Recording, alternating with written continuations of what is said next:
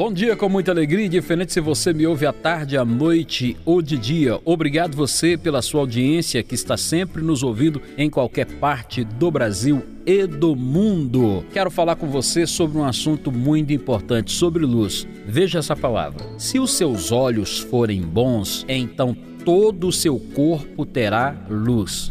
Medite nisso comigo. Isso é profundo. Se os seus olhos forem bons. Sabe, tem pessoas que estão focadas na negatividade. Tem pessoas que estão focadas naquilo que está dando errado, naquilo que é negativo. Quando você foca no negativo, até os seus sonhos se tornam negativos. Tem pessoas que diz: "Eu estou sempre sonhando que eu estou doente, que eu estou caindo, que eu estou passando por uma situação horrível, que monstros estão me perseguindo. Os sonhos que eu tenho são sonhos de destruições, ou seja, se os seus olhos forem maus, se você coloca aquilo que é mal diante dos teus olhos, e eu vou voltar em outro programa para falar exatamente sobre isso. Mas se você é uma pessoa que está sempre procurando focar naquilo que é ruim, tudo em você será ruim. Tem pessoas que elas estão sempre procurando as piores notícias, os piores acontecimentos. Algumas pessoas se alimentam disso, daquilo que é mal. E quando você se alimenta daquilo que é mal, você atrai o mal para dentro de você e para o seu caminho. Eu termino repetir para você essa palavra. Se os seus olhos forem bons, todo o seu corpo terá luz, paz, amor, alegria e saúde. Se isso faz algum sentido para você,